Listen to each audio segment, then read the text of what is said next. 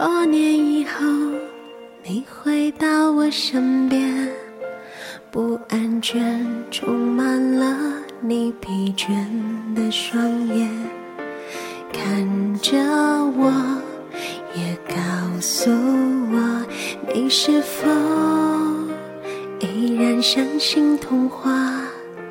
你曾对我说，每颗心都寂寞。每颗心都脆弱，都渴望。这里是荔枝 FM 幺九六零三四三，你的时光，我的陪伴。突然间，在这样一个早上，想要跟大家说些什么，所以我找到了这篇文章，叫做《我可认的只有配得上我认的男人》。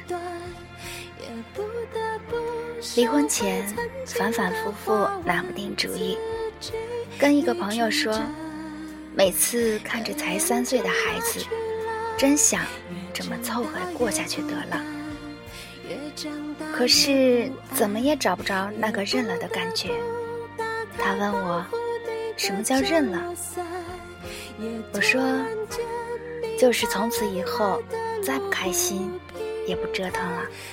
不再对更好、更美、更幸福的生活怀抱期待，就这样平静的过下去吧。我想来想去，还是没法认。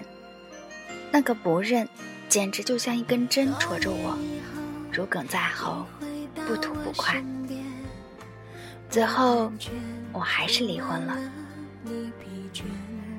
每天都有无数的心灵鸡汤、宗教人士、心理医生在朋友圈一遍遍的刷屏，教育我们不能改变世界，不能改变他人，只能改变自己。幸福只在一念之间，只要不计较，万般皆自在。我也跟自己这样搏斗了好多年，后来。发现幸福也有贫困标准线，在底线之下生活，再怎么麻醉自己，不快乐跟饥饿感一样，还是会在临睡前袭击你，让人百爪挠心，辗转反侧，夜不能寐。我没法认啊，我也是人，我也有基本需求，我需要体体面面生活。堂堂正正的吃饭，按时按点的睡觉。你非让我认，那遗憾如深渊如恶魔，在每个阳光的背面，不常跳出来，吞噬掉每一点健康和快乐。不不不，我不认。大学时代逛图书馆，有一天无意间看到一本遗书的流金岁月。一个周末什么也没干，看完了。故事到了快结尾的时候，看到蒋南孙大女未嫁，一个人形单影只的去了英国，无意间邂逅了一个养狗的男人。如果我没记错，应该是金毛吧。遗书用的形容词是温和，人和狗一样温和。蒋南孙就那样。得到了一个好的归宿。合上书，长舒一口气，那份畅快，就是认吧。还有《桃花红》里混了黑社会的老三。小说的结尾，七个爱恨情仇纠缠一生的姐妹们分散了。老三在生命中年才认识的男人的车上，疲惫踏实的睡着了。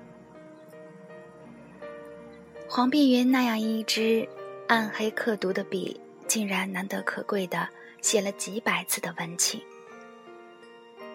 他写那份人到中年的了解和不容易，我读过十几年，仍然历历在目。那也是认吧。三十五六岁之前，总觉得自己是文艺少女病害了一生，所以。才会人到中年，仍然不肯脚踏实地的生活，总还在渴望那些莫名其妙、漂浮不定，甚至很难用爱情、愉快、富足简单概括的感受。现在想想，我一点也不文艺，我毕生都在追求人的感觉，就像一个国家应该为自己的人民追求基本的法治、民主和吃饱。三十七岁到来之前，我想理直气壮地告诉这个世界：是的，我挺好的，我要求不低，对我不好，我不认。从今以后，我不会随随便便的把自己托付给一个陪我打发寂寞的男人。我要一个我能认的、我肯认的、配得上我认的男人。就像是一个考拉认一棵桉树，就像一只小兔子认一只大兔子。哪怕像彼得终于在鸡鸣之前认主，索多玛留下了他的眼珠。这是我的爱情宣言，我才懒得告诉全世界。多年以后，你回到我身边，不安全充满了你疲倦的双眼，看着我，也告诉我，你是否依然？相信童话，你曾对我说，每颗心都寂寞，每颗心都脆弱，为什么会在大清早跟大家分享这样一篇文章呢？并不是鼓励大家都在结婚以后都想要怎样，只是想告诉大家，有的时候生活。是不能凑合着过的，有一些东西是需要我们去追求的。人生在世，短短一辈子，下辈子，谁都不知道。不要错过自己所爱的人，要珍惜眼前的人。希望大家都有一段美好而令人羡慕的感情。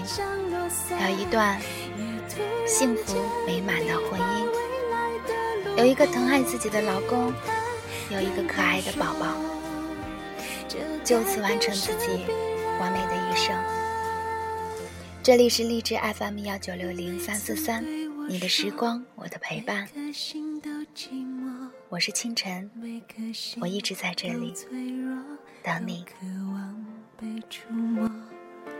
看着我，也告诉我，你的心依旧燃烧。